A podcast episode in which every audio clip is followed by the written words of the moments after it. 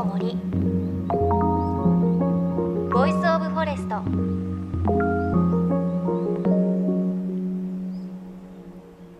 おはようございます。高橋万里恵です。JFN38 局を結んでお送りします。命の森ボイスオブフォレストこの番組は森の長城プロジェクトをはじめ全国に広がる植林活動や自然保護の取り組みにスポットを当てるプログラムです。各分野の森の賢人たちの声に耳を傾け森と共存する生き方を考えていきます。さあなかなか外出もままならない日々続いていますよね。皆さんお元気ですか？あのそんな中でもおうち時間が長くなったので私ビリーズブートキャンプに入隊をしました。ねちょっと昔に流行りましたがビリー隊長と一緒に映像を見ながら体を鍛えていくんですがまあしんどいですね。40分ぐらいで汗だらだらになります。でその中でもビリーさんの娘さんのジュリアンっていう方がいらっしゃるんですがジュリアンがすごくてあのブリッジしたお腹の上にビリー隊長がなぜか座るんですけどそれでももう全然ジュリアンは平気ででもなんかねジュリアンの体もキレッキレで今ね私の中でねジュリアン相当崇拝していてこのコロナがね収束するまでにジュリアンのようなキレッキレなボディを目指して今頑張っています。なんかそういうことがあるとねちょっとおうち時間も楽しくなるのでもしね体を動かしたい方あの YouTube でビリーズブートキャンプとやると出てくるのでチェックしてみてください。でもねポイントは必ず初級からやってください。中級からホントハードなので必ず初級からやってください。でもおすすめです。で私はビリーズブートキャンプで筋トレした後はお散歩をしています。ねもうお散歩してみると桜はすっかり散ってしまっていますが新緑が綺麗な時期となっていますね。ということで今週からはそんな植物たちの力を借りて元気になれるそんなお話お届けしたいと思います。ゲストは江南大学特別客員教授で農学者の田中治さんです。以前にも出ていただきました。植物のことなら何でも知っていて植物の楽しいクイズをねいっぱい出してくれる方です。ぜひご家族でみんなで植物のねすごい話楽しんでください。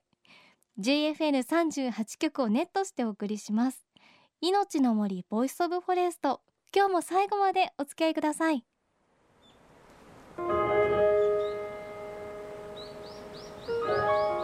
の森。 Voice of Forest。命の森 Voice of Forest。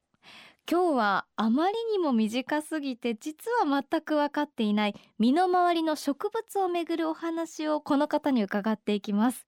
スタジオにお越しいただいたのは甲南大学特別客員教授で農学者の田中修さんです。田中さんおはようございます。おはようございます。よろしくお願いします。こちらこそよろしくお願いします。あの田中さんは NHK の子ども科学電話相談室などでご存知の方もいらっしゃるかと思います、はい、メディアをはじめ講演書籍を通じて植物たちの不思議な力のお話や植物に関する素朴な疑問に答えてくれる博士としていろんなお話をされています。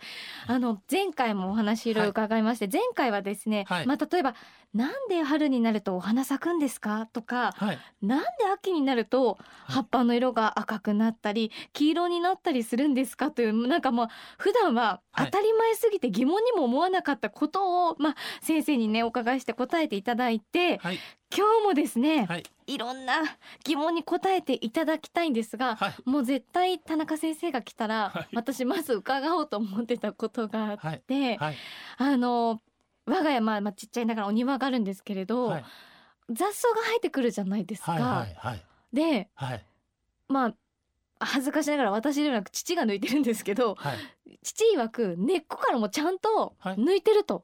なのに、はい。はいなぜか同じところから生えてきて、はい、いたちごっこだみたいなことをねよく言うんですけど、はい、雑草ってなんであんなにしぶといんだろうと思ってあはい。あの雑草ね大雑把に分けたらね、うん、種から春に発芽して出てくるやつと、ええ、もう冬の間ずっと土の下に地下茎って言ってあの根みたいな茎ですね。はい。それがずーっと伸びてるタイプのやつと、まあ、大雑把にはこの2つのタイプがあるんです。はい。で今根ごと引き抜いたのにって言ってられる方は、ええ。ほんまに根ごと引き抜いてられたらっていう条件がつくんですけどねそれはあの土の中っええ。ていっぱい種があるんです。土の中に種がいっぱい。種ってね例えばタンポポってものすごい種作りますね、はい。プーッと吹い吹いたら、ええ。あれ全部飛んでいってちゃんと降りてそして自分の発芽のチャンスが整うまで待ってるんですね。ええ。まあ一番簡単に言ったら春の暖かさ待ってる種もいっぱいあるし光が当たるの待ってる種もあるんですね。うんで春暖かくなってきたら出るしで抜かれたら今度抜いた時に土ってまたこうガサガサっとなってはい光が当たらなくて発芽してなかった種が光が当たるようになるんですね。はいだから発芽してくるんです。それからこの頃畑なんかでもう雑草発芽ささんとこうと思ったら黒いシートかぶせてる栽培法がありますよね。見ますね。ええ、で育てたいやつだけ穴開けてええ。そこからええ芽出さしてて、ええはい。あれが一つの雑草狩りしなくていい方法なんです。あれはそういうことなんそうなですですね。だからまああの家もあんまり、あの格好構わへんやったら、うん。ちいちゃい砂利みたいなもんざーっと引いたらまず出てこないですよね。そうか、はい。土の抜き方が甘い。あのねでも甘いんじゃなくてねもう一つはね、ええ。種じゃなくて地下茎っていう土の中をええ茎がずっと横に伸びてるやつがあるんですね。はこれはあの毒ダミとか板取りとか杉菜とかもうしつこい雑草っていうのはみんなこれなんです。すごいです毒ダミも。地上部は柔らかいからねええわーっと全部抜けるんですけどね、毒ダミにしたら何の気にもしてなくてまあトカゲの尻尾切りみたいに上取られたわと思ってるだけでまたちゃんとし下には地下茎っていう茎がありますからまた出してくるししかもね冬の間ね土の中あったかいんですよ。ええええだから冬の間になんぼでも伸びといてこれ去年までこんなとこに毒ダミってなかったやんちゅうとこから突然また出てきてええ。だんだんだんだん広がっていくんです。毎年広くなってるのはやっぱ気のせいじゃないあですよね。気のせいじゃないんです。それはもう間違いなく冬の間に。はい。あの可愛らしいペパーミントって言ってええ。ハーブで、はい。あの栽培しはる人いはるんですけどもそれも地下茎ですからもう雑草化してしまいます。へどんどん増えてどんどん増えてもう23年経ったらこんなたくさんいらんわと思うほど あのハーブってでミント系は出てくるんですね。だから本当に畑のここだけで、あのはミント育てたいと思ったらプランターにちゃんと入れて、うん区切りをつけて植えるっていう方法を取らないと。根っこが広がらないよそうなんです。はい。そうかもうあの地上部でプランターで栽培するかなんですけどね。地下茎っていうのは大変なんです。えじゃあ一回こうわーって広がっちゃったのを、うん。こう狭めるというかうん。抜くのはすごい大変ですか？それねもう地下茎はできないんですよ。ほんまに掘り返さないと。これ家族に聞かせたくないほです。本当に掘り返さないとできないですね。あの地上部はすぐ抜き取れるし、ええまあええ。ちょっとひどい方法でなんか除草剤巻いても枯らすことできるんやけども、そんな土の中下までね枯らすような除草剤浸透さそうと思ったら大変やからね、そんなこと誰もしないし。だからちゃんと地下茎は下にじっとしててまた生えてくる。そうええ。ですね。じゃあもうちょっとなんだろう家族と思うしかないですね。そうですね。はもう。はい。でもうほんまにしようと思ったらもうとにかく出てきたら毎年一生懸命抜いてたらうん。栄養が地下茎にたまらないんでいずれもうこの家では生えたらあかんわと思って消えていってくれる可能性はあります。いやそういう植物の話面白いですよね。ちょっと自分にはここ合わないかもみたいなちょっと考えるかもしれない へえあともう一個ちょっとお聞きしたいのがはいはいはいはい。あの我が家柿の木があるんですけれど、はあのよく柿の木とか、うん。あなんか表裏とか言うじゃないですか、かはいはいはい。今年美味しいと来年はどうかなとか、はい。でもなんか我が家のこう兆候で言うと、はい。ずっとなんかここ45年美味しかったのに去年すごく美味しくないし身も少なかったんですね、はいはいなので、はい。表裏っていうのが本当にあるのかそれともなんか気候なのいやあもうあのおっしゃってる通ええ。り柿はしかもその代表なんですね。はい。なり年って言って実がいっぱいなる年があって、でその次の年にはあんまりならないんですね。これはやっぱり木にその勢いが溜まってくると元気でいっぱい花咲かしていっぱい実作るけども、もう作りすぎた次の年はいっぱい作ったんであんまり木に元気がないんですね。ええええ。だからあんまりできない。柿はもう家で栽培されてたらな普通の木やけども今年は400も500も取れたと思ってたうんうん。ら次の年は100個ぐらいもあらへんでっていうような年があの交互に来てしまうんです。あそうなん、えじゃあなんかここなんか数年美味しかったなって思ってたんですけえ、ど、はいはい。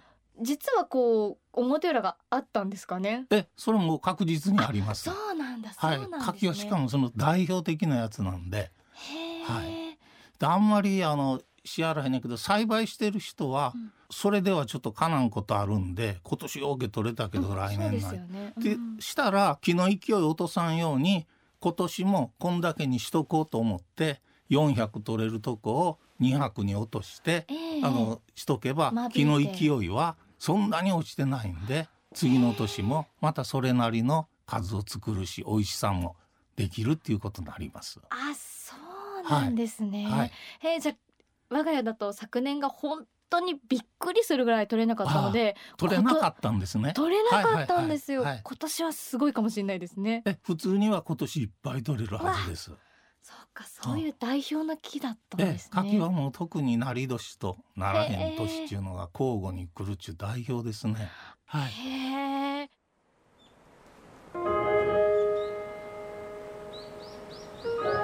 命の森Voice of Forest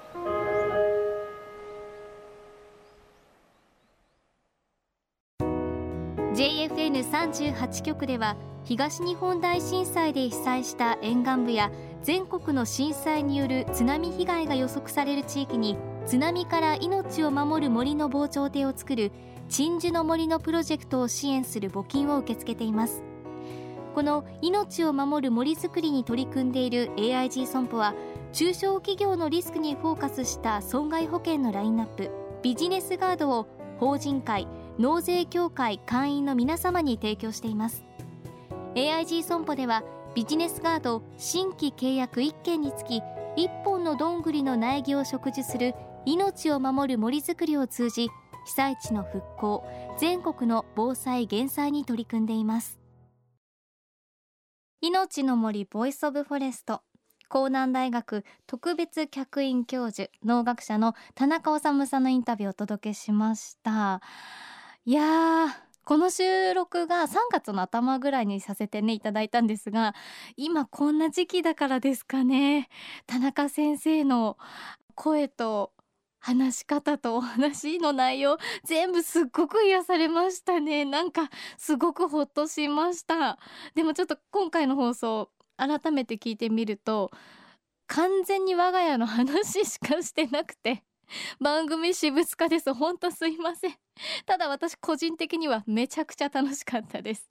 ね今ちょっと外出が難しいですからお庭がある方はね先生が言ってた通り雑草をちょっと丁寧に抜くとかちょっといつもより手を入れてみるとかお庭がない方はお散歩をする時にね木々を見てちょっと植物に癒されたりとそういった時間本当にね大切になってきますよね。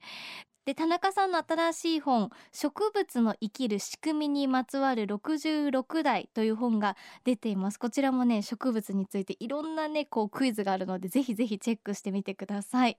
で来週はですねもう田中さんといったらこれですね。クイズ植物にまつわる面白いクイズをたくさん出していただきます。田中さんが出題者となって出してくださるのでぜひぜひご家族で楽しんでいただければというふうに思います。また番組ではあなたの身近な森についてメッセージお待ちしています。メッセージは番組ウェブサイトからお寄せください。命の森 Voice of Forest。お相手は高橋真理恵でした。この番組は AIG 損保の協力でお送りしました。命の森。の森。 Voice of Forest。